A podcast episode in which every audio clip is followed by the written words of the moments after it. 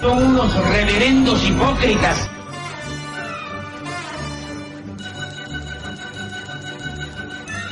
¿Por qué no suben a la tribuna a responderme si son tan hombrecitos? Tú te puedes reír, tú puedes decir lo que tú quieras, pero tú mientes.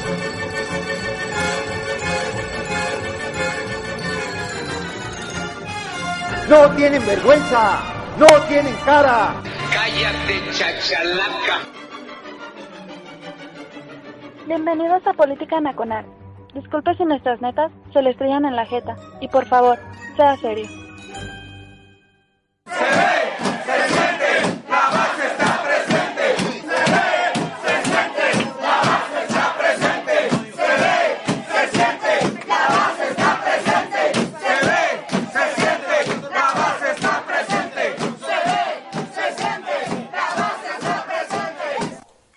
Basta, basta.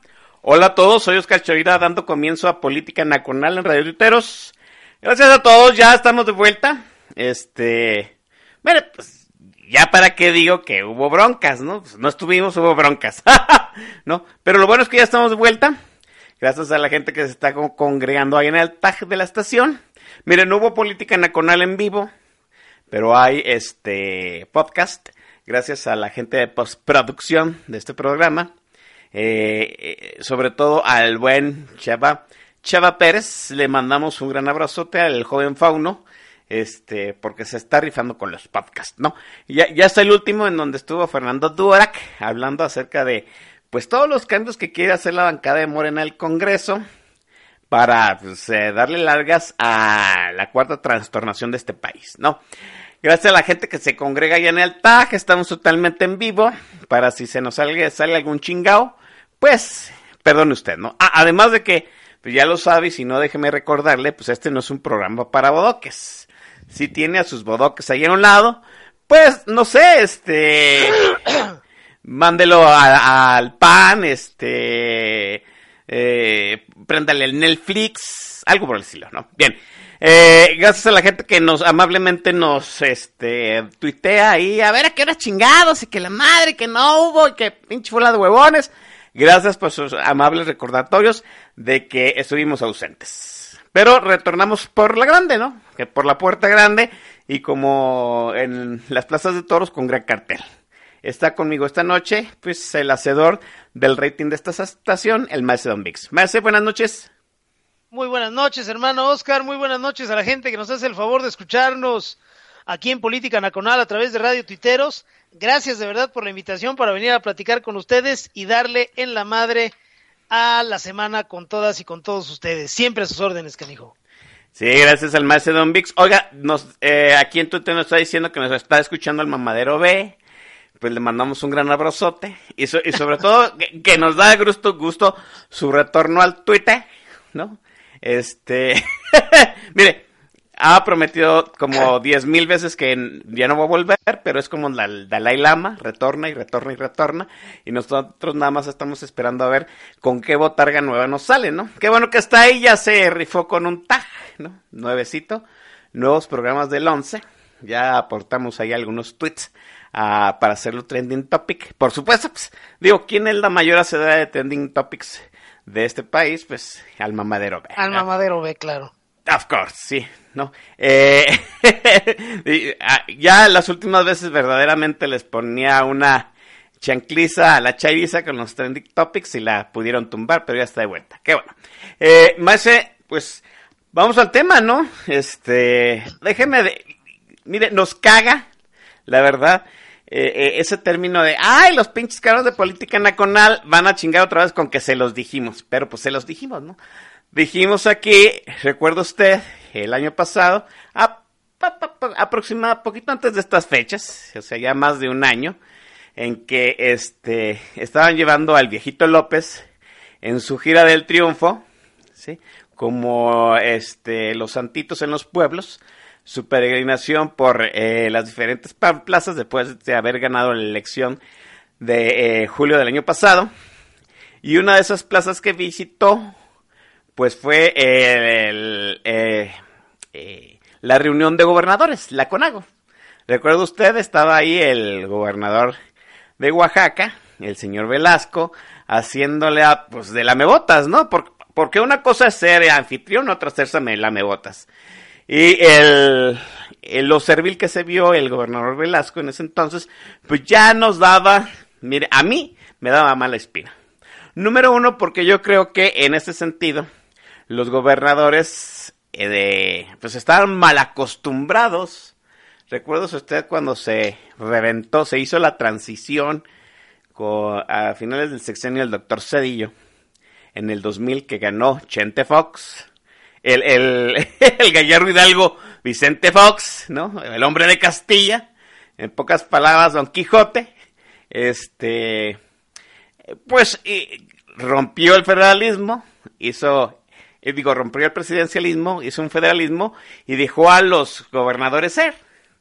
Eso de ser de los gobernadores se acentuó en los momentos del sexenio del malévolo doctor Fecals. Eh, se hizo un vicio enorme con los gobernadores. Tan es así que pues, cada uno se sentía pues el virrey de su propia provincia, algunos de ellos. Sí, como siempre, algunos se coludieron con los buenos, otros se coludieron con los malos, otros este, daban lustre de su inoperancia, de su ineficacia, de su soberana estulticia en el poder. Y después los gobernadores, digamos que pues, navegaron de pechito, podríamos decirlo así, con Enrique Peña Nieto. Pero se les acabó el borlote, en pocas palabras. Ya lo sabían, yo no entiendo qué pasa con los gobernadores, porque en el momento en que este país elige a López Obrador como el presidente, pues, era obvio, era evidente que tarde o temprano le iba a llegar su estate quieto a los gobernadores. Y parece que esa tuvieron dos reuniones con el, este, el Consejo Nacional de Gobernadores, la CONAGO, y pues todo muy bien, ¿no? Muy lambiscón, por cierto. Yo dije, aguas, porque hay que portarse institucional con el presidente. Hubo quienes lo atendieron, hubo otros que no. Para mí se vieron muy serviles y pues ya les llegó su momento, ¿no? El año pasado hubo quejas por la repartición de los presupuestos. Este año más, hay más quejas por la repartición de presupuestos, por supuesto, ¿no? Ha llegado, ha vuelto otra vez la amenaza de algunos de pues hay que romper el pacto federal porque la repartición de la lana no, no, no nos parece correcta, pero pues ya, como dicen, se, pone una, un, este, un, este, una dosis, si viene un antídoto, y la bancada de Morena amenaza, con la desaparición de poderes, para empezar, en Guanajuato y en. Curiosamente, pues dos entidades gobernadas por el PAN. De eso vamos a hablar hoy, pero vayamos a lo primero, ¿no? Maese, la relación de los gobernadores con el presidente. El presidencialismo de antes. Todavía me acuerdo de cuando Echeverría hablaba de desaparición de poderes hace 40 años y luego las concertaciones de Carlos Salinas de Gortari, Maese. Pues tristemente, ya estamos de regreso, Oscar. El, sistema político mexicano había ido siendo exitoso en rebajarle las eh, facultades al presidente de la República, tratando de transitar hacia una democracia más funcional, más institucional, donde una sola figura no pesara tanto.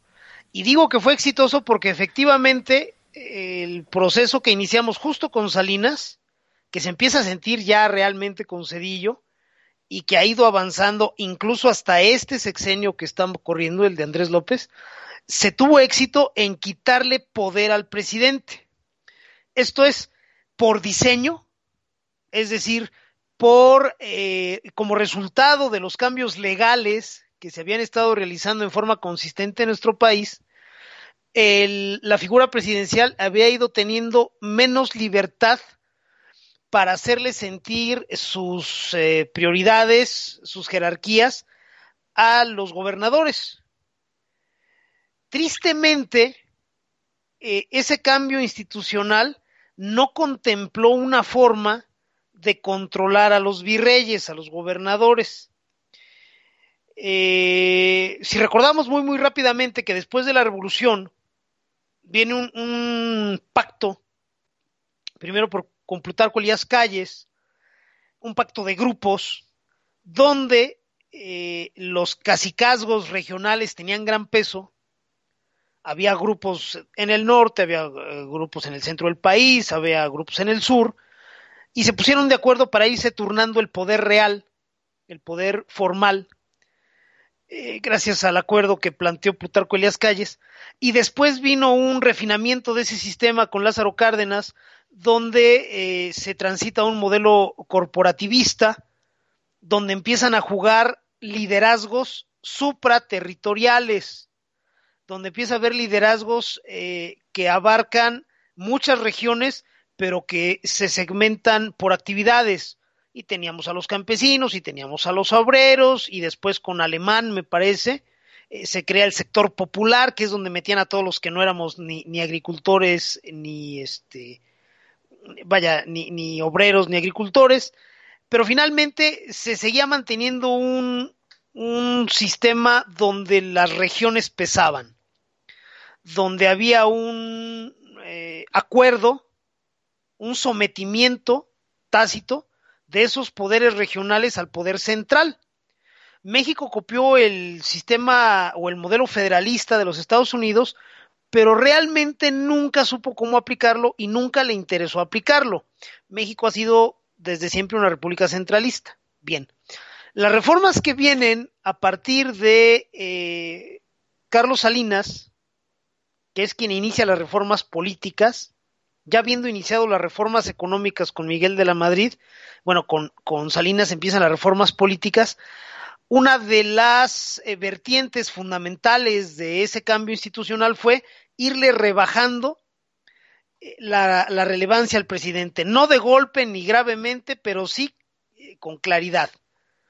Un ejemplo, por hablar de los muchos cambios que hubo en la ley, lo tenemos con el destino de los excedentes petroleros, ¿no? Hasta antes de Cedillo, hasta antes de Fox, los excedentes petroleros, esto es la diferencia por ingresos en venta de petróleo de México entre el precio contemplado en el presupuesto y el precio real de mercado, el precio promedio a lo largo del año fiscal, multiplicado por el número de barriles, bueno, pues esa diferencia eran los excedentes petroleros. Y en épocas como la de López Portillo, en épocas después como las del propio Fox e incluso Calderón, pues los excedentes petroleros eran un madral de lana.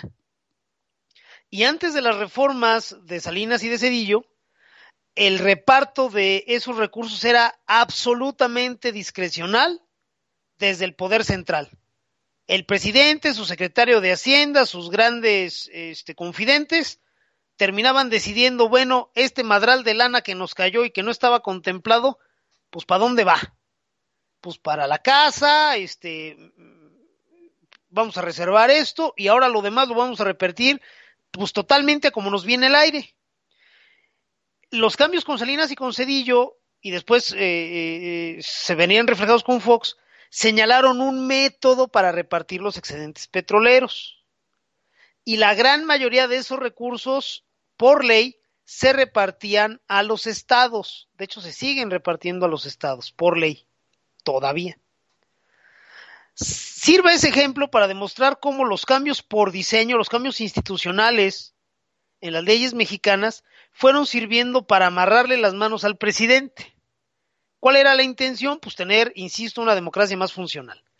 Tristemente, por ahí al legislador, al estratega, a las personas, a las eminencias que decidieron emprender ese proceso, pues les pasó de noche la hijaputez que radica en los gobernadores de este país. Tantos años con los caciques sometidos al poder central nos hicieron olvidar de qué tamaño y cuán dura es la cara de un gobernador cuando se, se siente empoderado. Y la, eh, los cambios de diseño no contemplaron salvaguardas para que los gobernadores en su conjunto pues no fueran a terminar padroteando al poder central. En cierta medida esto fue lo que sucedió en los exenios de Fox, de Calderón y de Peña. Fox y Calderón tuvieron la ventaja de tener precios internacionales de petróleo muy altos. Eso se tradujo en grandes excedentes petroleros y eso se tradujo en una bolsa a repartir de muchísima lana con la que fueron teniendo contentos a los gobernadores. No los hicieron sus cómplices, pero por lo menos compraron su neutralidad. Al que le tocaron las vacas flacas, fíjate qué paradojas del destino, fue al, al siguiente eh, presidente priista Peña, porque le tocaron pura madre de excedentes petroleros y pues sí lo trajeron como perico a toallazos los gobernadores. Es cierto. Bueno, a eso así como llegamos al sexenio presente, al de Andrés López. Seguimos teniendo una presidencia por diseño institucional que cada vez es menos fuerte. Todavía tenemos esa dinámica. Pero estamos aquí ante un choque de opuestos, Oscar. Tenemos un presidente que vive viendo el futuro con las nalgas, que está convencidísimo que seguimos en 1970. ¿Por qué en 1970? Pues porque fue el año en que López como que vio la luz, como que rompió el cascarón y se compró sus primeros zapatos y llegó a la, y llegó a la capital, así volteando para todos Se- lados. con Se, su se caja- compró su primer Rius. Ah, por supuesto, empezó a cultivarse con el maestro Rius, con los, con los agachados o con los supermatch. Creo que ya para entonces los setentas ya eran los, los agachados, ya había dejado de ser los supermachos. Y este, ah, llegó con su cajita de huevos San Juan y mirando los edificios grandototes y los helicópteros que se le figuraban como enormes libélulas. Y pues yo creo que ese pendejo se quedó estacionado en esa época y por eso sigue creyendo que ahí vivimos. Bueno, pues López se quedó atorado en una época en donde el poder presidencial en México no solo era total, sino que se abusó de él. La época de Echeverría y de López Portillo. La época del halconazo. La época del el orgullo de mi nepotismo. La época en que pues, los árabes no nos quieren pagar este eh, el petróleo a tal precio, pues entonces no les vendemos y pues los árabes ya desde antes habían dicho, ¿sabes qué? Pues nos vale madre tu petróleo, el, el, que rifa aquí es el mío y nos vamos a ajustar a los precios de mercado. Pero bueno, quiero poner estos ejemplos para que se entienda en qué modelo de presidencia está pensando el presidente Andrés López. Una presidencia donde eh, lo que él diga está bien, donde no hay disidencia, donde los gobernadores son empleados del presidente, donde eh, pues los poderes están de adorno, porque el único que rifa es el presidente de la República, donde siempre hay manera de maquillar datos, ¿por qué no? Si Pemex produjo 10, pero yo quiero decir que son 20, pues finalmente el que sabe soy yo, ni modo que me vayan a venir a revisar. Insisto, este pendejo se quedó en una época donde las leyes bursátiles, eh, eh, los mercados financieros eran totalmente diferentes. En este choque de opuestos, Oscar, en principio, vamos a tener que estar muy atentos a ver cómo reaccionan los gobernadores. De López ya sabemos qué enfoque trae. Rústico, pedereste, eh, totalmente anclado al pasado. Ya está entendiendo López que ese mundo, pues como que se lo cambiaron, ¿no? Como que está empezando a intuir que como que la cagó en algo porque voltea hacia todos lados como diciendo, pues ¿por qué me reclaman? ¿Por qué me gritan? ¿Por qué me exigen? ¿Por qué hay un pinche juez furris del Estado de México que no me deja seguir con mi, con mi aeropuerto en Santa Lucía? Y resulta que el hijo de Scherer, que es mi consejero jurídico, me viene a decir, ¿sabe qué, presidente? El mal pedo es que ese juez furris del Estado de México tiene todo el poder para amarrarte las manos y no podemos seguir. O sea, López como que ya está dando cuenta que la cago. Poco, ¿eh? Tampoco es que sea un güey muy sagaz, pero ya se está dando cuenta. Y por el otro lado, tenemos a los gobernadores. Esos son los que son una incógnita, Oscar.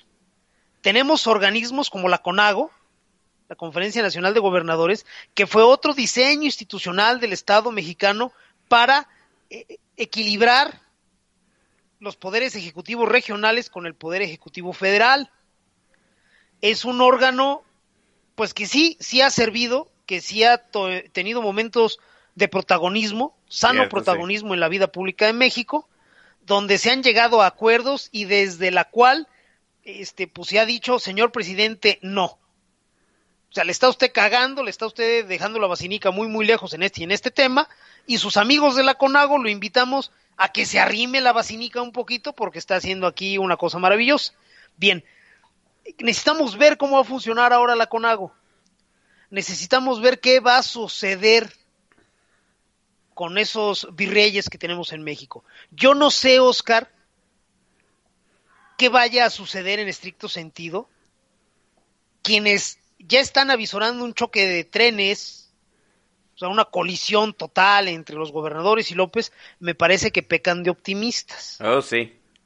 Esa gente que está esperando que su gobernador, y quiero entrecomillar muy cabronamente, su, Su. gobernador, sí, sí, porque te- no seamos ingenuos, Y que están esperando que su gobernador los defienda y salga a dar la cara y bien echado para adelante en automático y que eso signifique una mejora, una garantía, una salvaguarda para el mexica de a pie de cierto estado, pues está muy lejos de la realidad. Lo que puede suceder es lo siguiente, Oscar.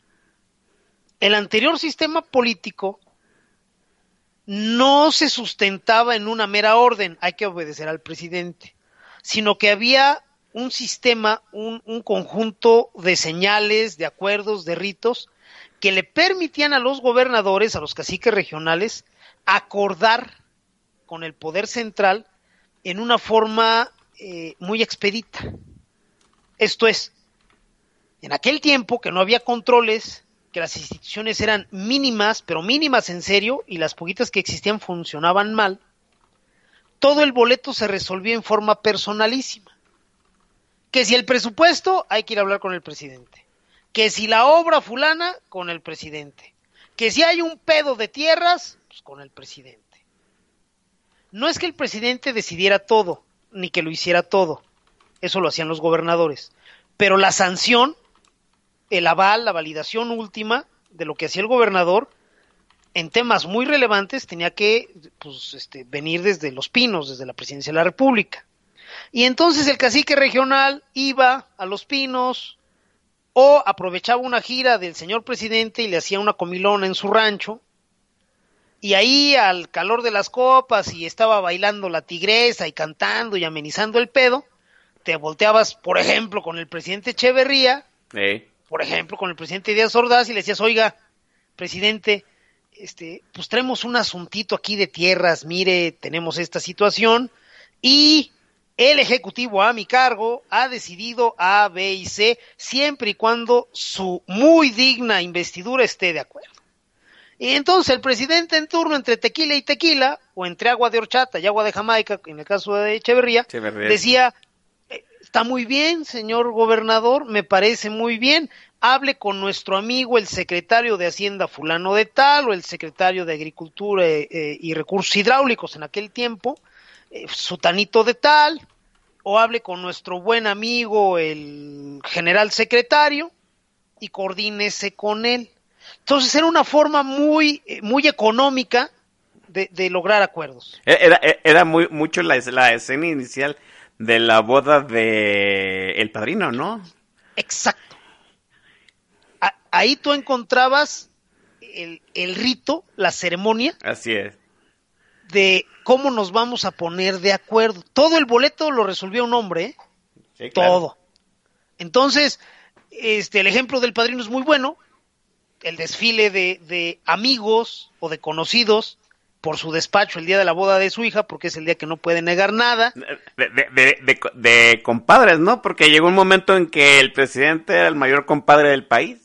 Por supuesto, era el padrino y el compadre de todo un país. De hecho, era el presidente. Lo dijo en alguna ocasión José López Portillo, ya durante el sexenio de la Madrid, cuando se, este, se cebó en él toda la clase política mexicana, ante la pregunta de un periodista, no recuerdo si fue Luis Espota o quién, eh, José López Portillo le dijo, estoy aprendiendo a pasar de la condición de prohombre a la de satán de la sociedad mexicana, porque eso era el presidente. Desde que era destapado hasta que él destapaba a su sucesor, el presidente era Dios, era padrino, era compadre y era el Señor Todopoderoso. Después de haber destapado a su sucesor, ya empezaba a declinar su estrella y ya acabando su sexenio, ni quien chingados lo volteara a ver. Bien, eso bendito sea Dios lo dejamos atrás. México logró evolucionar en su sistema político. y fuimos creando mecanismos de acuerdos entre las regiones y el poder central que fueran ajenos o donde fuera mucho menos relevante los personajes que estuvieran a cargo de las instituciones, llámese presidente de la República y llámese gobernador. Yo no sé qué va a suceder ahora, si puede haber un regreso expedito a aquellas formas personalísimas, yo creo que no. Tenemos un poder judicial que funciona y tenemos una, una porción menor de la sociedad mexicana, pero suficiente, me parece a mí, como para obstaculizar un regreso expedito a esas formas económicas de negociación. Es, hay un riesgo, si los gobernadores encuentran rápido el caminito a esa forma antigua de gestión, hay un riesgo de que cuando nos demos cuenta, todos los gobernadores y López ya sean cuatitos. Exacto. Pero cuatitos, entiéndeme que de, de, de uña y mugre, güey. O sea, mi brother, mi alma. Hay quien dice, oye, es que ¿cómo crees que el gobernador Corral o que el gobernador Alfaro o el gobernador Domínguez van a... Mis huevos son azules, señores. A la hora que el gobernador de donde sea, llámese como se llame, extraído del partido que ustedes me digan, encuentre el caminito para acordar con el señor presidente en forma económica, mm. su estado se va a chingar a su madre, institucionalmente hablando. Porque para él va a ser mejor eso que andar viendo primero a todos, a todos los secretarios presentando sus proyectos, hablando con sus diputados para ver ahí cómo bajan recursos, hablando con sus senadores que muchas veces son enemigos políticos del gobernador, por lo menos aquí en México, en lugar de andar haciendo todo ese cabildeo institucional para poder gobernar, para un gobernador puede resultar muy atractivo brincarse a todos esos eh, agentes a todas esas instituciones, ir directamente con el señor presidente y decirle, señor presidente, le voy a pedir que me autorice esto por sus puros huevos. Y López, que es tan primitivo como golpear dos piedras, me lo imagino perfecto diciendo, sí, señor gobernador, ya, délo por hecho. Y entonces vamos a tener una simbiosis bien fea, bien perniciosa, que nos va a costar mucho en términos financieros y políticos y cívicos a los mexicanos, Oscar. Ojalá no suceda. Sí, porque sí es cierto, porque eh, creo que ahorita siguen tanteándose el agua a los aparejos, ¿no? Ah, hay que decirlo rápidamente, ¿no? Hay que hablar de eh, el nacimiento de la CONAGO, cómo sucede. Aquí el estimadísimo JPLP está diciendo pues que la CONAGO ni debería existir. Existió para una situación que fue funcional en su momento y tal parece que en, este, eh, en estos tiempos ya, obviamente en tiempos de, de, del presidente López, tal vez la CONAGO ya no vaya a ser tan necesaria. ¿Usted recuerda cómo nació la CONAGO? ¿No? La CONAGO nació a partir de este de una orfandad, podría decirlo así. Recuerde usted que los, los gobernadores iniciales de la CONAGO eran los puros priistas. Los puros priistas en el momento en que hubo la transición y el presidente ya no era, ya no era un presidente del PRI. Entonces se había roto ese, eh, esa ceremonia no oficial, ¿sí? Ese, ese conducto no institucional de pedirle las cosas al presidente de viva voz en los colgurios que cada uno le organizaba en su estado.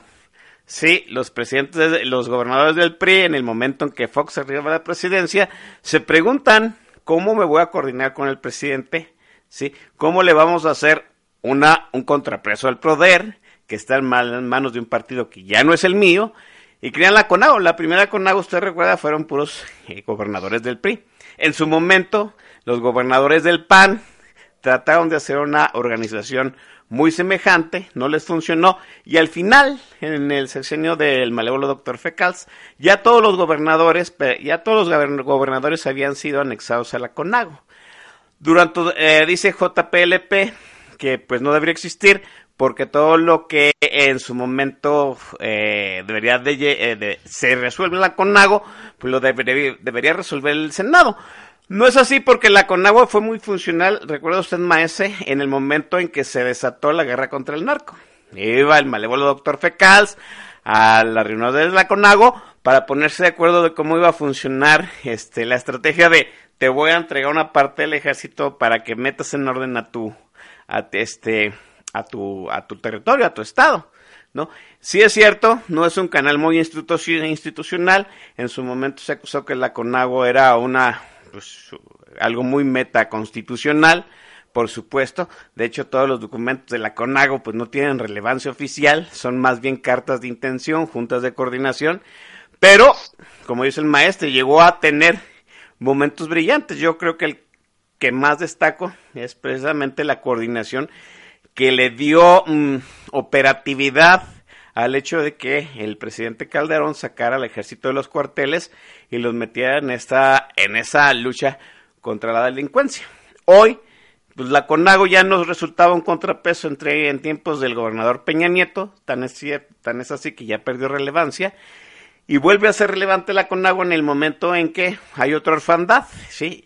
Ya el presidente no es panista, ni es perredista, ni es priista, si es un gobernador de, de un partido ajeno a la gran mayoría de los gobernadores que gobiernan las entidades del país. Vuelve a tener relevancia y me parece que se están, sí, pues, este, tanteando el agua a los camontes, ¿no? Se están tomando la medida y esas situaciones que se están amenazando en estos momentos de manera muy institucional, pues me parece que son rounds de sombra en el momento en que uno de dos, alguien lance la piedra y se arme todo este desmadre, o como dice el maestro Don Vix, ¿no? Alguien descorche la primera botella de tequila y se vuelva a construir ese canal meta institucional de pedirle directamente las cosas al presidente a la muy manera de Vito Corleone en El Padrino. Déjeme mandar al primer eh, corte musical. El Maíz Don Vix está presente aquí en Polaca Nacional y las, sus prerrogativas laborales me ordenan me amarran las manos y en este momento el micrófono es todo suyo, Maese. Muchísimas gracias, mi querido hermano. Eh, vamos con la música de esta oportunidad, música buenísima y maravillosa, música de un grupo que causó este pues un antes y un después en el pop eh, eh, de, de el mundo, ni siquiera estamos hablando de un país, sino del mundo, letras muy bien construidas, música muy bien hecha, y además aderezado con unas maravillosas coreografías que ni el más logrado grupo musical del siniestro Toño Berumen habrían conseguido. Sí, sí, sí, hay que decirlo. O sea, hay, hay jerarquías. Hay, hay niveles. exacto, hay niveles. Este grupo sí hacía las delicias de, chicos y grandes, no como Magneto y no, no, no, no, no, esas son mamadas. Estoy hablando de los Backstreet Boys, Espero que disfruten la selección musical que tenemos hoy para ustedes. La primera canción que vamos a presentarles de este grupo Asasazo es un clásico. Por alguna razón, gracias a un show este, para damas en México, todo mundo escuche los primeros acordes de esta rola y ya se quiere empezar a encuerar. La canción se llama Everybody, espero que la disfruten y al término de ella regresamos con todos ustedes. Esto es Política Nacional, somos Oscar Chavira y el Don B, son las 8 de la noche con 32 minutos, tiempo del centro de México. Everybody, yeah. rock your body, yeah. Everybody, yeah. rock your body right. Back streets back, alright.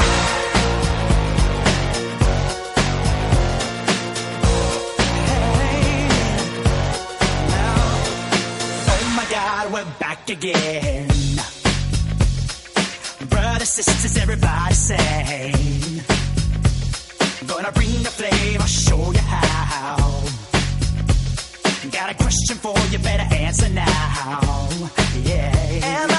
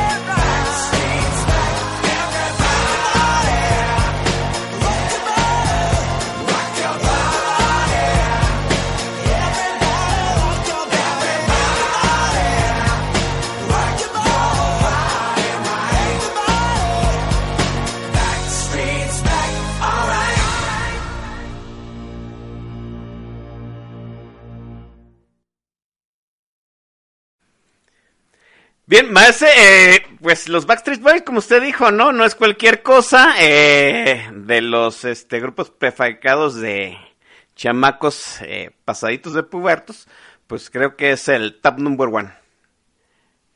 Pues yo creo que sí, este es un clasicazo. Era para las, ¿qué será? Por ahí de las 12 de la noche en el antro. Han de saber que hace muchos años eh, no, no, no, te, no te parabas en el antro a bailar nada más así de llegar o en cualquier lugar. Han de saber que antes en las discotecas había algo que se llamaba pista. Un, un rectángulo de duela, más o menos cuidado. Este, O, o- o de vinil, ¿eh? Ah, bueno, sí, también, sí, eso era más bien más propio del Angels y de esos Exacto, sí. que conoce el señor Jules Electron, que creo que no está por aquí ahorita, pero Y, este y- y el Undertaker. Y Undertaker que también se destaca que es un guerrero este todoterreno, pero este había un rectángulo especial para ir a bailar y por alguna razón, fíjense nada más qué concepto mercadológico tan chingón había en esa época. Por alguna razón estaba mal visto que empezaras a hacer uso de la pista, que empezaras a bailar antes de que el DJ abriera pista. Claro, por supuesto. Pues, ¿y ¿cómo abría pista el DJ? Pues de repente, ¡pum!, bajaba toda la música y las luces para crear un efecto dramático y empezaba a monitorear un performance, un juego de luces, Ah, con claro. un intro muy elaborado. Y ya Muy después de estaba la sí. primera rola. Sí, sí, sí, muy acá, muy espeso, güey. Generalmente y durante una época amplia, la rola con la que abría pista el DJ era esta mamada de Backstreet Boys. Cierto, y sí. todo mundo corría a la pista de ¡Uh! ¡A huevo, güey! No nos sabíamos sus nombres. Por lo menos yo no, al señor Luis Ramírez, un saludo. No sabíamos los nombres de los este, este, miembros de la agrupación, pero sí sabíamos que este, esa era de Backstreet Boys y era muy apreciada. Este, y eran grandes tiempos. Yo estoy seguro que ahorita más de uno empezó a querer zafarse los pantalones como si fueran de esos de velcro, que tienen velcro este, todo- a lo largo de toda la pierna. Dicen que así hay unos, yo la verdad es que no lo sé. Pero, estoy seguro que muchos sí lo intentaron. Y pues es bonito y- que, que puedan escuchar estas canciones pudiendo echarle la culpa a Oscar Chavira y al Don Bis, ¿no? Ustedes saben Sí. que les encanta. Sí, claro. Si alguien los cacha ahorita, le pueden echar la culpa a los de Política Nacional. Ustedes lleguenle, no se preocupen.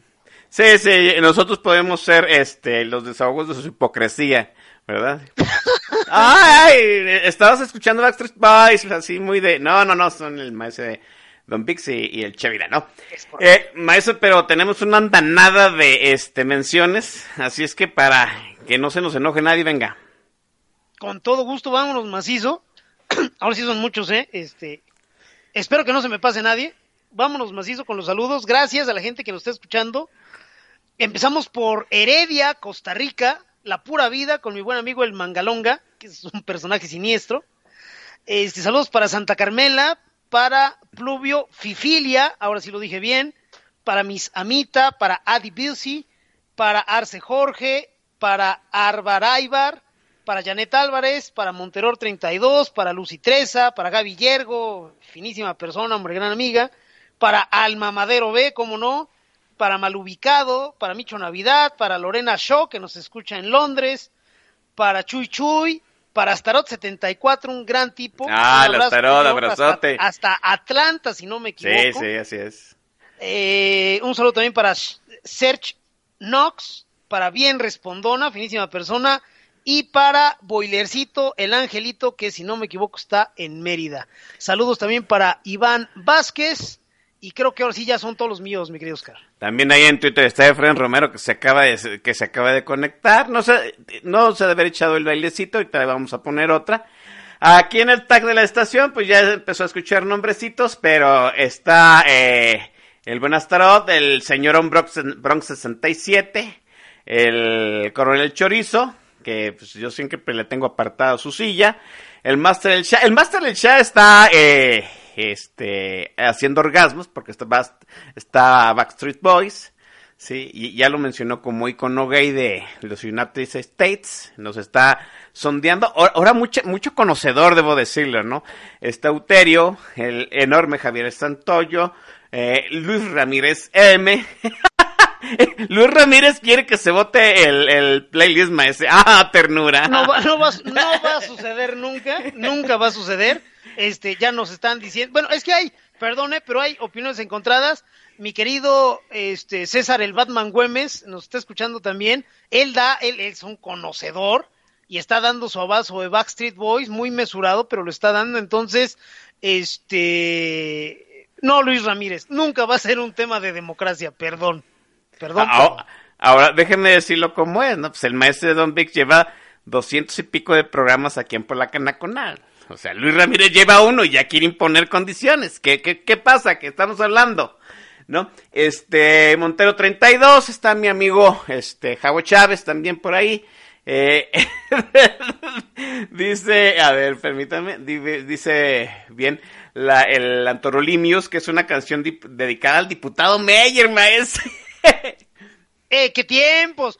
Ustedes los muy jóvenes no, no, no, no lo recuerdan, pero el ahora respetable diputado Sergio Mayer este, cuando se quedó sin chamba, porque pues, Garibaldi no iba a ser para toda la vida, era un, era un fraude, era un timo espantoso, este, pues juntó a sus amigos que se habían quedado también sin chamba y organizó un espectáculo para señoras que se llamaba Solo para Mujeres y pues hacían rutinas de baile mientras se encueraban y las canciones de Backstreet Boys eran parte del soundtrack eh, básico del, em, del show.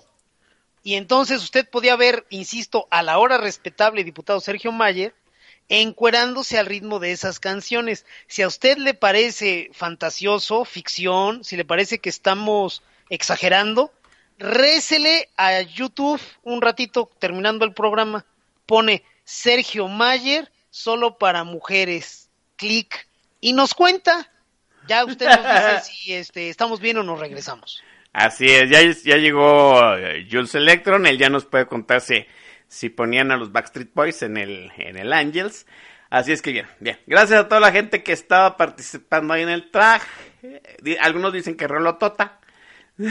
Dice que es una joya, joya de los tables. No lo sé. Bueno, estábamos hablando de eh, la CONAGO, la Conferencia Nacional de Gobernadores, que se inventó como si fuera un contrapeso en aquellos momentos para pues, lo que en su momento iba a ser este el, presidente de un partido de oposición. ¿no?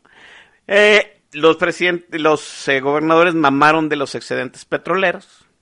Me acuerdo, más en el Twitter alguien le preguntó a Calderón pues que qué le había hecho a todos los excedentes petroleros, que, que se los había gastado. Y él amablemente contestó, pues pregúntenles a los gobernadores, ¿no? Porque pues es, el, los excedentes se fueron a sus cuentas. El punto, el, punto es que exactamente en el momento en que eh, vinieron esta situación de los excedentes petroleros, fue cuando empezó el mayor desfalco a los estados. ¿sí?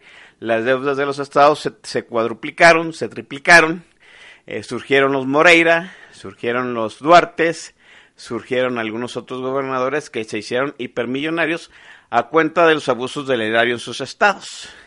Desafortunadamente, aquí el show de complicidades entre el gobierno central y los gobernadores dejó un, acuerdo. Vamos, tal vez ya no, haya, ya no había esa ceremonia meta, institucional, fuera de todas formas, de pedirle chichi al presidente en, las, en los guapangos que les organizaban en las fiestas en los estados, pero sí se servían con la cuchara grande y Hacienda se hacía como que no sabía, ¿no? Se hacía de...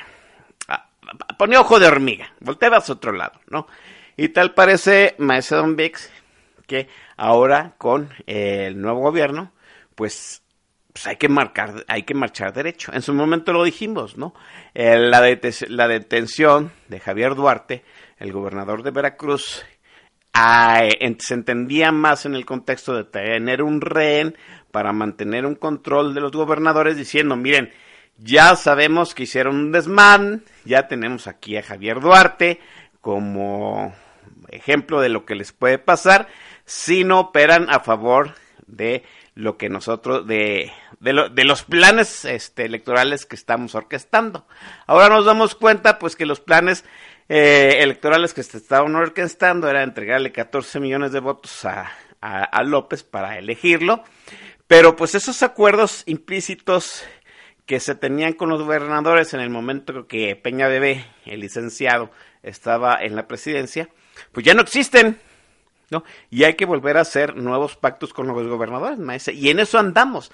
Además de que se están ta- tanteando el agua a los camotes, se están haciendo rounds de sombra, pues están, están por crear nuevos pactos entre los, eh, 32 vir- entre los 32 virreyes y el presidente, maese. Y vienen las amenazas de, si no me vas a dar más presupuesto, pues me salgo del pacto federal, cosa que a mí me parece de entrada absurda. Y más absurda viniendo de Javier Corral. Digo, ¿en qué momento alguien puede tener en la cabeza que Javier Corral tiene los tamaños para encabezar pues, una disidencia estatal? Perdón, no, bueno. bueno, O- o perdón, maese, sorry. No, no, es que de verdad, mira, eh, sí, yo coincido, viene un nuevo acomodo, eso está claro. ¿A qué se va a recurrir para construir ese nuevo acuerdo? Fundamentalmente a dos cosas, a las leyes y al dinero.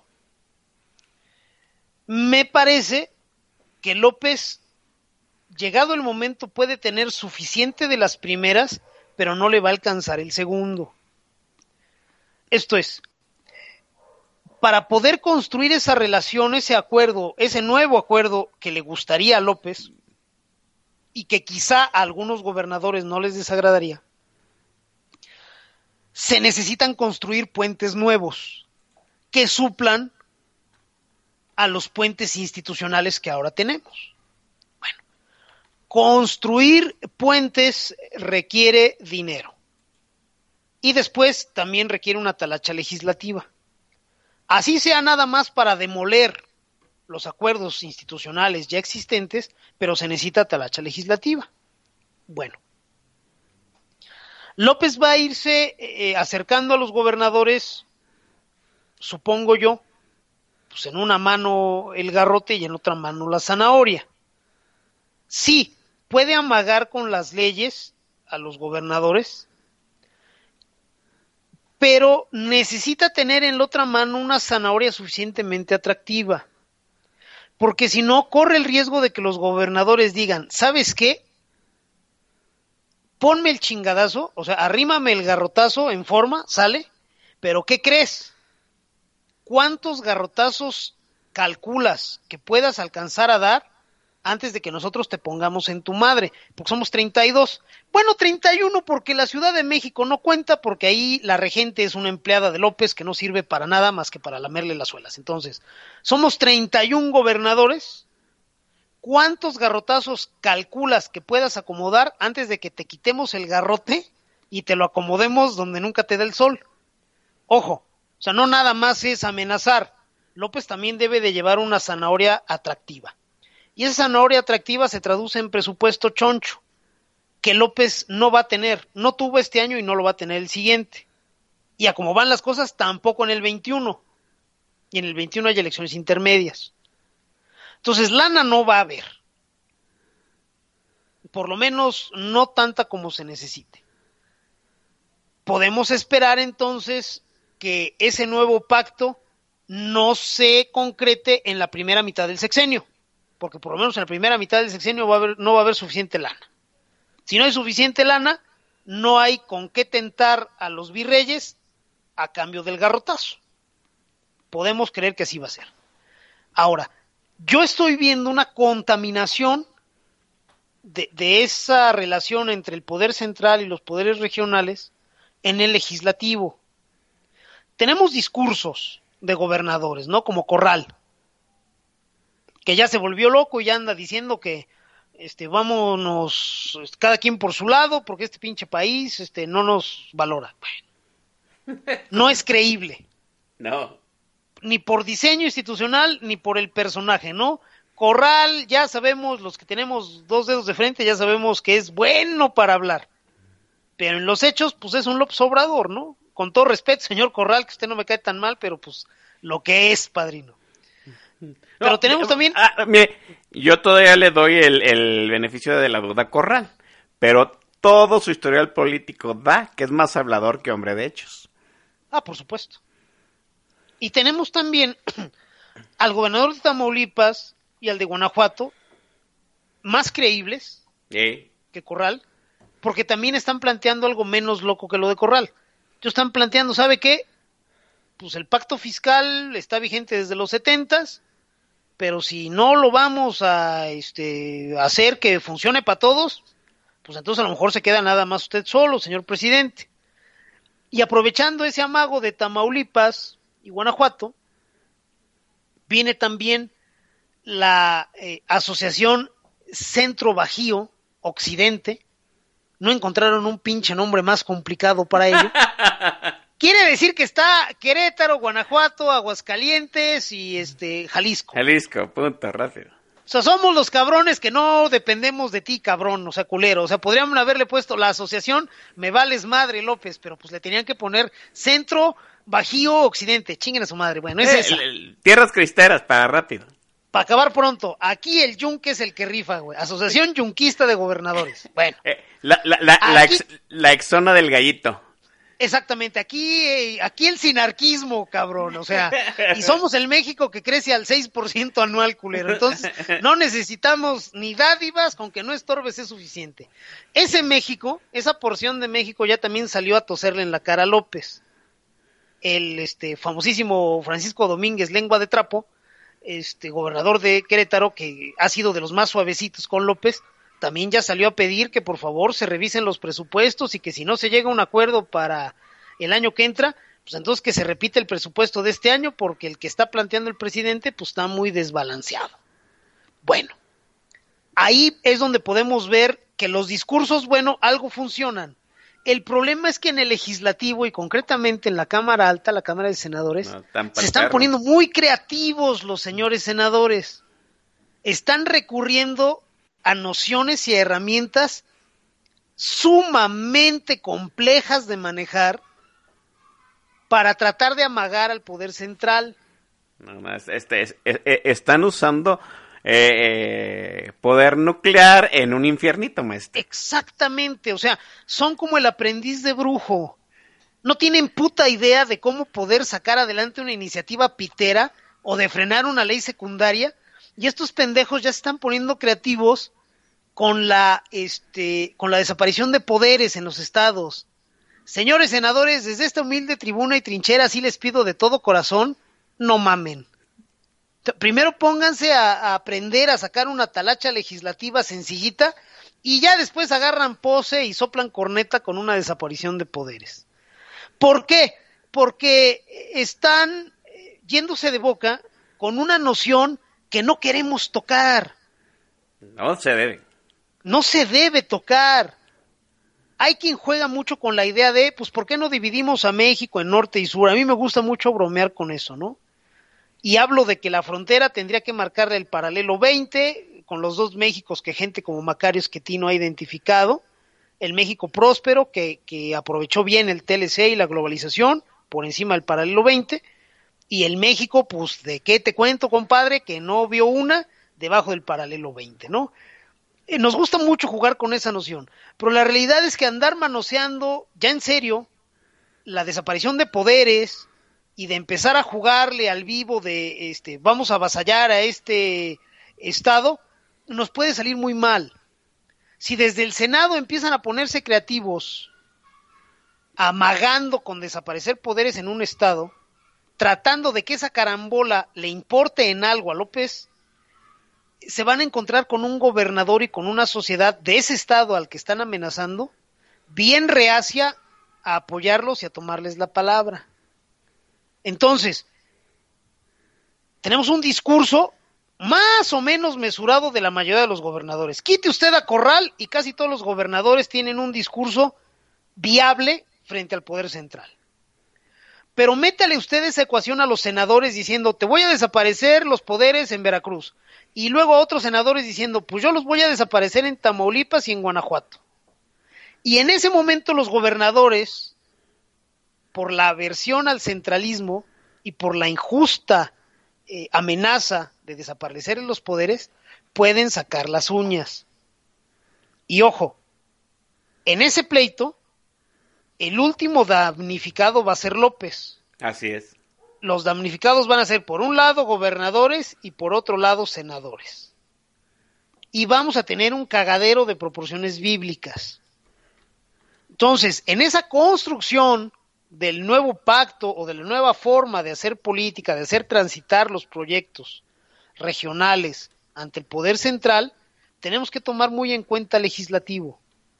Si el legislativo eh, va a estar pues eh, metiendo ruido, si además por diseño ya sabemos que en, el, en la Cámara Baja típicamente hay eh, operadores de los gobernadores, pero en la Cámara Alta típicamente hay adversarios políticos de los gobernadores, pues esto se nos puede hacer un cagadero.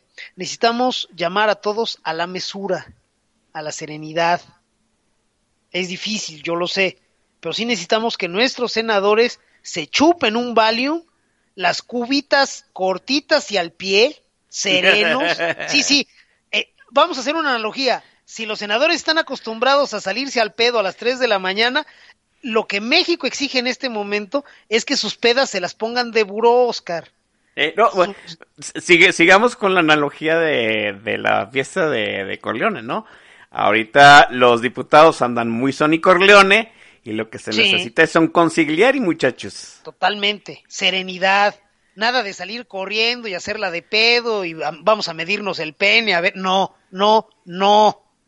Porque esto va a acabar muy mal. Si tenemos un presidencialismo en declive por diseño desde hace 25 años, puede que un poco más, quizá 30 años, y por otro lado tenemos a un nostálgico del presidencialismo que cree vivir en los 70, un pinche insecto en ámbar como López, y a ese encuentro de opuestos le vas a agregar a diputados porristas y a senadores pendencieros, pues no mamen, señores, mejor el último apague la luz y cierre la puerta con llave. Necesitamos serenarnos. Ojalá lo consigamos, Oscar. A mí me parece que Moreno, Morena ya tiene su estrategia, ¿no? Eh, eh, está mandando de policía malo a los senadores, amenazando con desaparición de poderes, para que López Obrador en su momento se muestre pues eh, el conciliador, ¿no? Que el, que el presidente quede como el conciliari, aunque en realidad es el que está manejando la, eh, pues el juego detrás de, del titiritero, ¿no? Así, haciendo de titiritero. El problema está del otro lado de los gobernadores. A mí me parece que Corral está bloqueando. Y pues el único que en su momento yo le veo ínfulas de, de realidad, de serenidad, de plantearse una estrategia nueva, de darle cara al presidente, pues es Diego Sunue de, de Guanajuato. Cabeza de vaca, pobre muchacho, ¿no? E- Él tarde o temprano va a volver a pedir chichi para que le manden la Guardia Nacional y el resto de los gobernadores yo los veo pues esperando a ver qué sale de este round de sombras. Alfaro, olvídenlo muchachos, Alfaro nosotros lo estamos, ya le tenemos agarrado medio tanate y le vamos a agarrar el segundo, nomás espérense tantitos. Alfaro tiene muchos problemas en Jalisco, está perdiendo este... eh, está perdiendo mucho apoyo popular el joven Alfaro y él está metido más en la política de su, de su estado que anda grillando en la nacional. Pero yo veo a Diego Sinue como maese mandando esos mensajes eh, que se deben de leer debajo con la letra pequeña de vámonos poniendo de acuerdo porque si no esto va a valer madre maese. Tenemos que llegar a ese punto.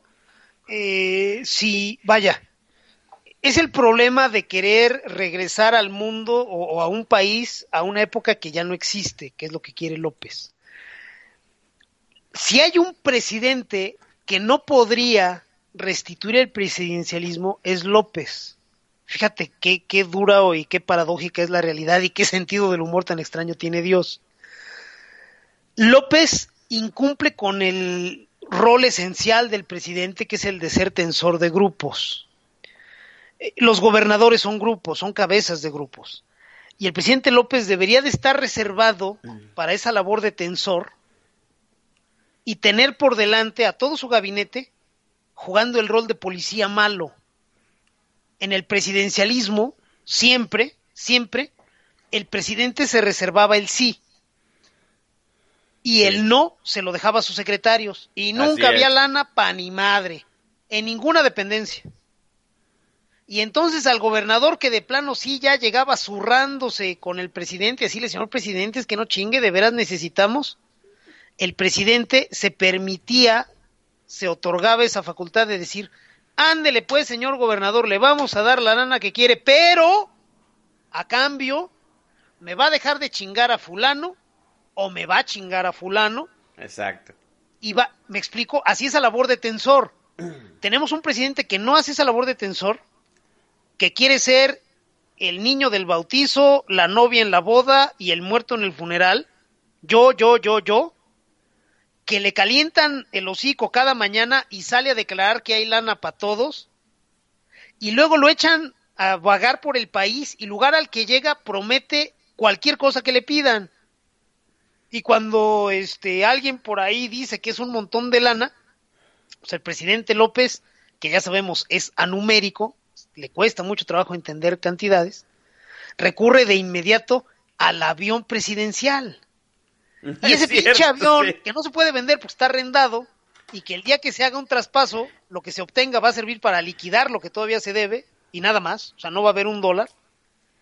Para López va a alcanzar para poner una obra este, hídrica en San Garabato y va a servir para dotar de este medicamento para el cáncer en San Guango.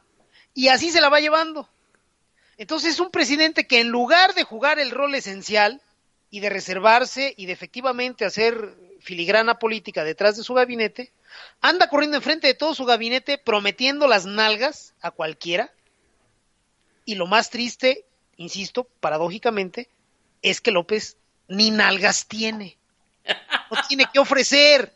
Y sin embargo, allá anda el pendejo ofreciendo. Bueno, Oscar, eso va a terminar mal. Sí, sí. Déjenme mandar al siguiente corte musical seguimos hablando aquí con el maestro Don Vix de los virreyes y el presidente y la nueva relación presidencial entre ambos, ¿no? Maestre, el micro es suyo. Vámonos con otra rola de los Backstreet Boys, Oscar, para que todo el mundo cante y, y- y se mueva y sea feliz. Vámonos con otro clásico de estos caballeros. La canción es I Want It That Way. Espero que la disfruten, que la bailen y al término de ella regresamos todo el staff de Política Nacional con ustedes. Oscar Chavira y el Don B. Son las nueve de la noche con tres minutos, tiempo del centro de México.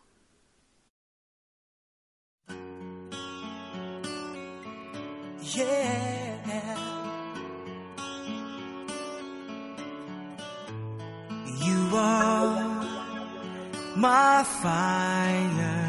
The one desire. Believe when I say I want it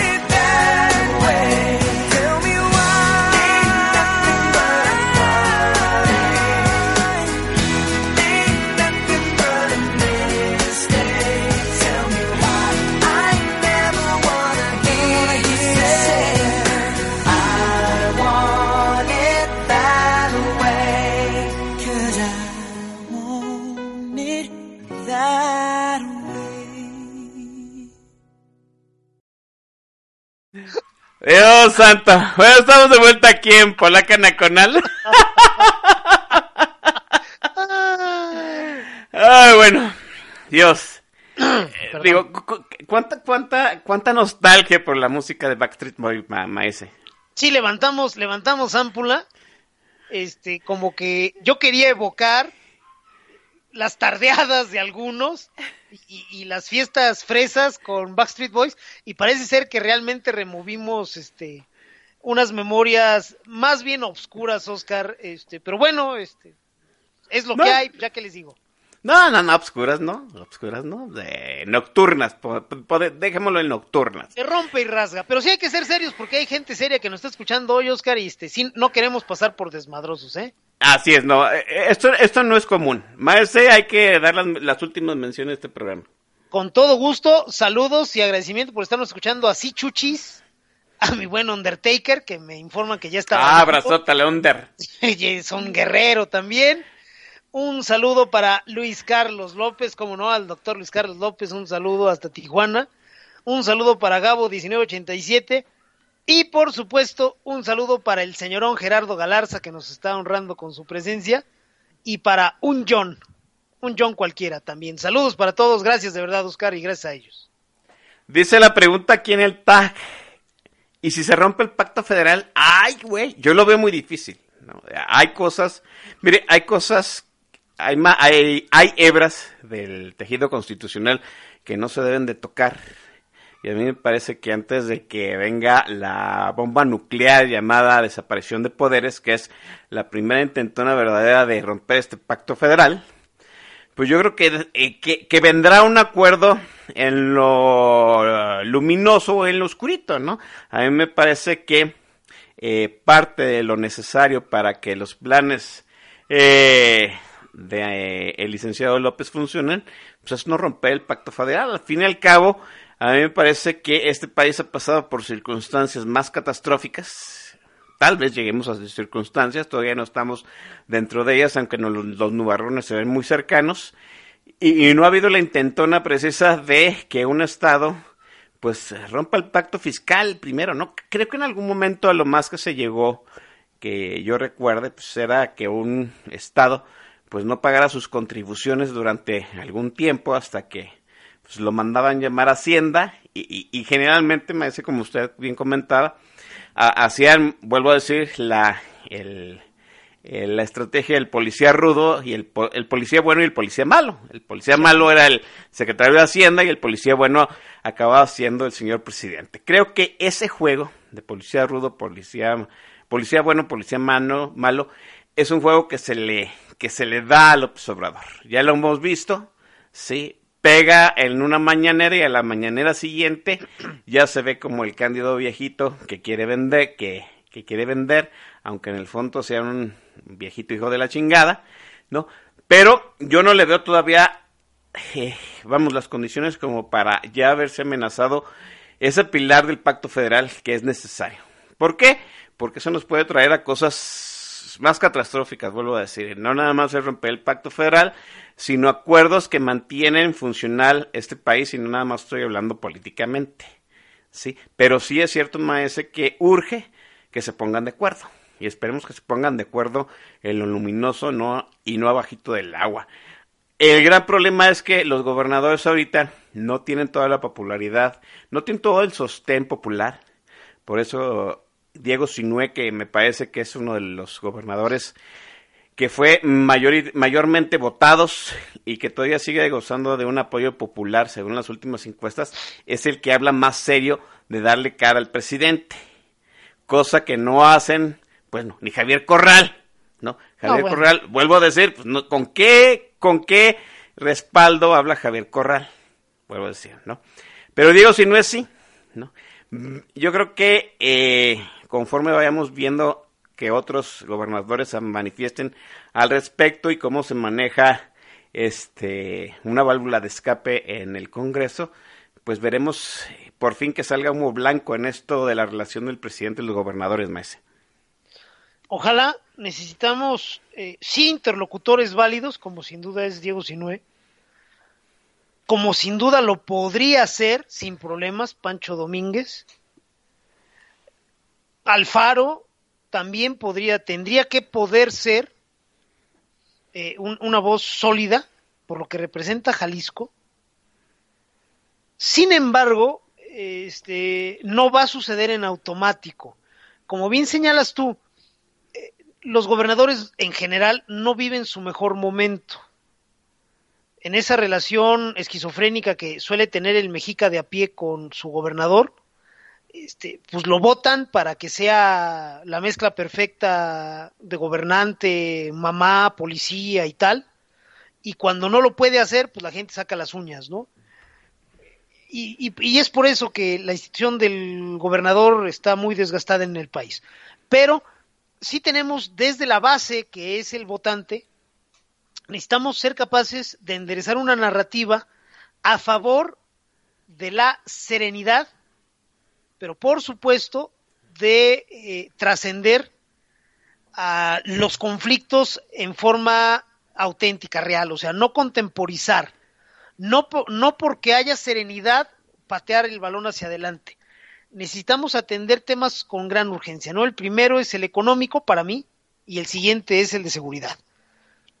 Muy probablemente para quien viva en Veracruz, Tamaulipas, Guerrero, Michoacán, Chiapas, tal vez, Morelos, pues venga, y por supuesto Jalisco. Guanajuato, Jalisco, vengan a decirme, no mames, güey, lo primero es la seguridad. Bueno, caballeros, cada quien va de acuerdo a cómo le está yendo, ¿no?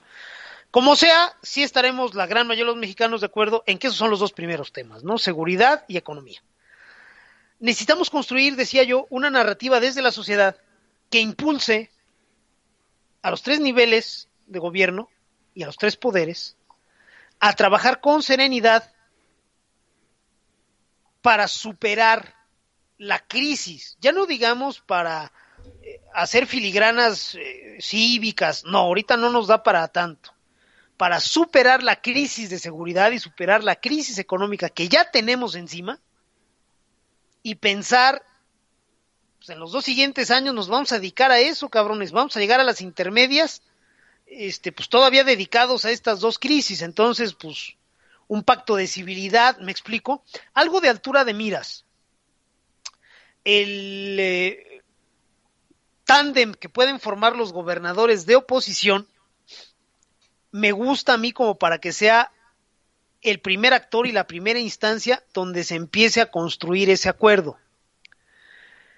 Recordarán los mayores a 40 años que a Salinas le toca la crisis económica al inicio y recurrimos a un pacto. Es desde, desde de la Madrid y después con Salinas. El- el- la parte económica del sexenio de la Madrid dependió de Salinas. Y en lo mero bueno de la, de la crisis económica se convoca a un pacto. Fue Pacto- cambiando de nombre. eh, No me acuerdo cuál fue el primero, Oscar. No, yo no tampoco me acuerdo del último. Pacto para la estabilidad y el crecimiento económico fue Así es. uno, pero no recuerdo si ese fue el último. Ese fue el último, sí. Pacto para la Estabilidad y Crecimiento Económico. Bueno, fueron dos o tres instancias. El caso es que efectivamente se convocó a un acuerdo muy amplio. Gobernadores, sindicatos. Es todos, gobernadores, sindicatos, Empresarios. patrones, desde luego, presidencia de la República, legislativo. ¿Saben qué? Vamos a dejar de cagarla, o sea, ya no estamos acabando el país. Entonces sí, vamos a tratar de poner en orden las cosas. Algo así necesitaría en este momento México, no nada más para la cuestión económica, sino para la cuestión de seguridad. Desde la presidencia de la República, yo no veo un perfil idóneo para eso. Pero se pueden aprovechar las taras de López.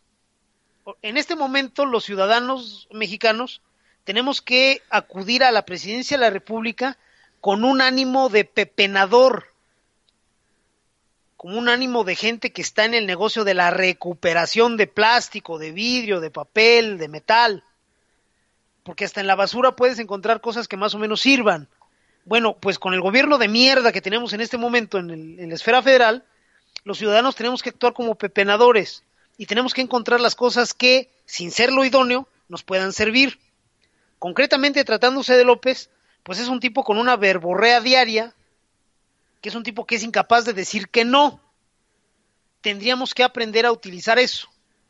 Los gobernadores tendrían que aprender a plantear las cosas con el suficiente soporte popular, mediático, para que López no pueda negarse, para que López, cual es su costumbre, se vaya de hocico. Y a partir de eso se puedan extraer eh, derivados valiosos para cada región. Necesitamos entender también los de a pie que somos parte activa del problema y también de la solución. Me explico. Si los mexicanos nada más vamos a saber decir, es que no mames, este, la gasolina cada vez está más cara. Pues sí, cabrón, este, ese no es la solución. Ya sabemos que la gasolina nunca va a bajar. Porque cuando sube el precio del petróleo y el gobierno recibe más lana por ese lado, pues este no puede bajarnos el precio porque México no es autosuficiente en petróleo ligero. Entonces, si sube el precio del petróleo, pues sí sube el precio de todo el petróleo, pero tanto del que vendemos como del que compramos, el petróleo ligero. Entonces, pues por ahí no va, no va a suceder. Y cuando baja el precio del petróleo, pues tampoco va a suceder porque entonces recibe el gobierno federal menos dinero por ese concepto Exacto. y entonces tiene que jugar con el impuesto especial en producción y servicio, no el IEPS. Pues entonces, ya vamos olvidándonos de eso. Más bien hay que, en ese tema hay que decir, oigan señores, vamos a etiquetar el IEPS. O sea, ya no te voy a pedir, gobierno federal, que me bajes la gasolina, ya va que, ya está claro, y es más, no de ahorita, está claro desde Calderón que el puto precio de la gasolina no puede bajar. Nunca va a bajar, punto, se acabó. Bien. Entonces, como ciudadanos, haríamos muy bien en empezar a enderezar un discurso de, ¿sabes qué, gobernador? ¿Sabes qué, diputado federal? ¿Sabes qué, diputado local? ¿Sabes qué, senadores de, de mi estado? No les voy a pedir ya que bajen el, el precio de la gasolina, pero sí les voy a pedir que el recurso que recibe el gobierno por litro de gasolina, el IEPS, se etiquete. Y se etiquete a estos temas prioritarios, se me ocurre a lo mejor salud, también seguridad, por supuesto, y que el canal para su aplicación sea este la entidad local, el, gobierno del estado. Y entonces equilibramos. Sí, gobierno federal, vas a seguir metiéndome la mano en el bolsillo, pero quiero que cada peso esté etiquetado y que el gasto no lo realices tú, sino que lo realice otra instancia. En este caso, la local, no el gobierno de- del estado. Ese tipo de discursos y ese tipo de propuestas es lo que nos toca a nosotros los ciudadanos, Oscar. Si logramos que pegue ese discurso, si logramos que esas propuestas trasciendan, finalmente esto sigue siendo una democracia. Y diputados y senadores tendrían que estar, junto con el gobernador, en la misma sintonía. Si logramos llegar a ese eh, a esa dinámica, vamos a favorecer que eventualmente se construya un gran acuerdo. A ver, miren, nos pusimos de acuerdo en tal o cual cosa y miren si está funcionando. ¿Qué les parece si nos vamos macizo ahora sobre estos otros temas? Vámonos ahora con el mismo esquema, con el mismo modelo, vámonos a estos seis o siete temas más. Oye, que ya está difícil manejarlo, recurramos a la CONAGO. Ah, ok, Sí. perfecto, entonces que venga la CONAGO. Y ahora, todo lo que suceda ahí, quiero que esté muy en contacto con senadores y diputados para que después no se nos atore en el Congreso. Si necesitamos un acuerdo, el primero que lo necesita es el presidente López. Sí. López, nalgas le están faltando para lidiar con el cagadero que ya provocó, porque ya se está dando cuenta que la presidencia no es lo que él creía o lo que él esperaba, y, y es el primero en necesitar un pacto. A lo mejor no sabe cómo pedirlo, ¿no? Este, a lo mejor es uno, este, como eh, eh, de esos señores que se pusieron de moda a analizarlos en los ochentas, que eran señores pues que no le pegaban a su esposa porque no la quisieran, sino porque no sabían decirle que la querían, ¿no? Bueno, pues entonces López muy probablemente sea ese tipo de ese tipo de señor. Entonces hay que hay que irlo llevando, mira pendejo, las cosas son así. No necesariamente tienes que estar con las garras de fuera 24 horas al día. Las cosas se pueden jugar de otra forma. Lo podemos ir llevando. Insisto, lo primero es la serenidad si nos volvemos locos y que me salgo del pacto y que una secesión y que ya no, ya no pago impuestos y tal, esas son de verdad eh, soluciones, como tú lo decías, Oscar, nucleares. Son cosas de veras para una emergencia enorme que no debemos ahorita ni siquiera voltearlas a ver, ya no digamos ponerlas sobre la mesa. Ojalá se entienda y ojalá cada mexica de a pie eh, pueda empezar a elaborar su propio discurso, Oscar. Dice Montero 32 que nos notamos muy optimistas, pero la realidad es que veámoslo de esta forma. O sea, todas las crisis en las que ha entrado este país desde los tiempos de, de López Portillo ha salido a través de un pacto de mayor que el presidente. Quizá convocado desde la presidencia, pero ha necesitado de controladores regionales, ¿sí? de controladores gremiales, de controladores so- so- sociales. ¿sí? Ahora, no estamos todavía en medio de las crisis de los años 80 ni, de- del, ni del 94, pero me parece que es buena idea anticipar con un pacto, entrar a esa, prevenir entrar a esa crisis, ¿no?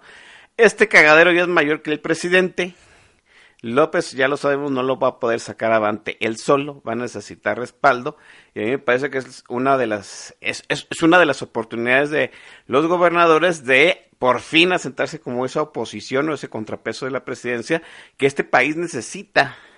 Basta de rounds de sombra. Hay que decirlo, hay que decirlo así, ¿no?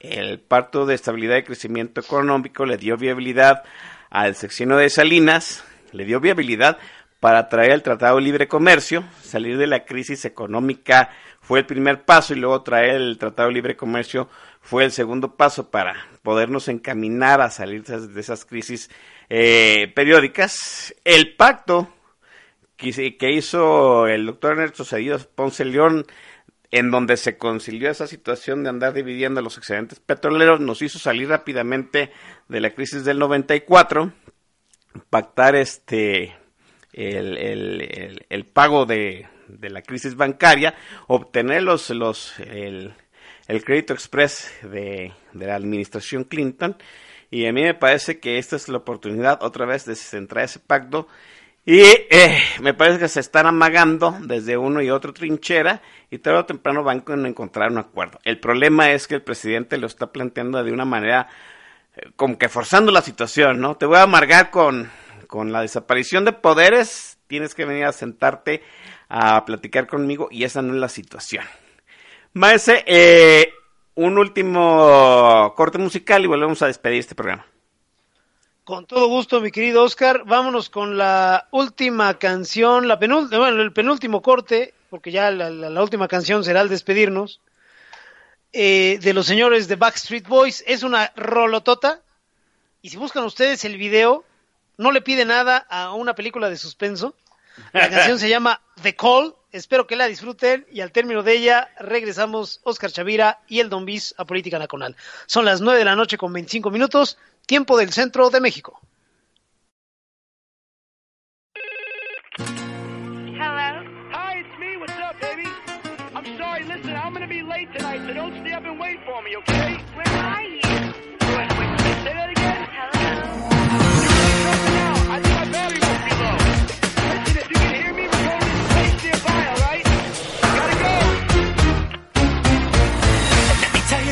Gotta go. Let me tell you the story destiny. Me and my boys went out just to end up in misery. Was about to go home when she was standing in front of me. I said, Hi, I got a little place nearby. I Wanna go? I should have said no. Someone's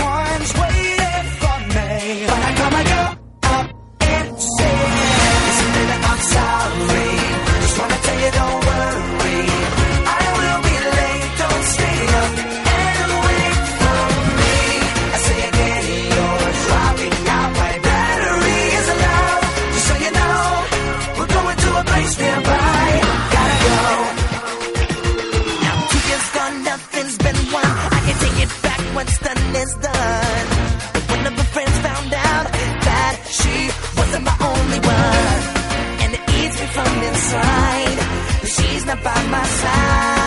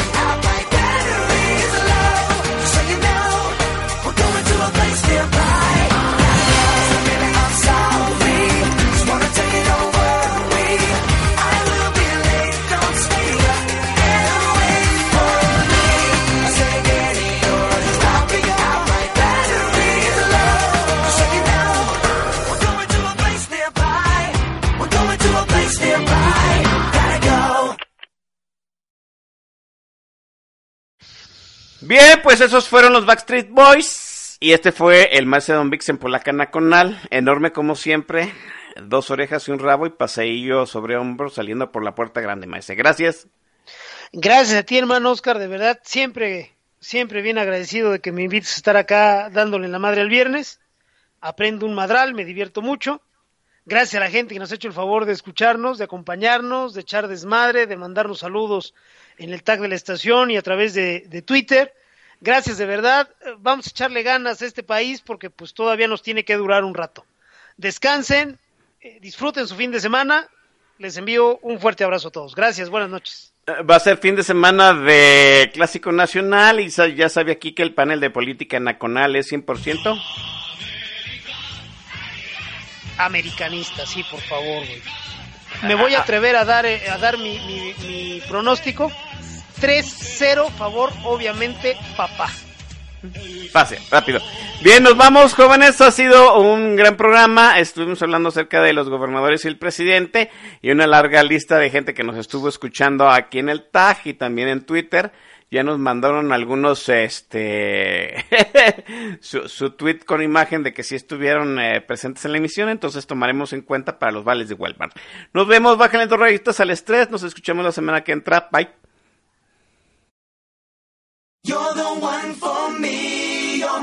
Ecstasy, you're the one I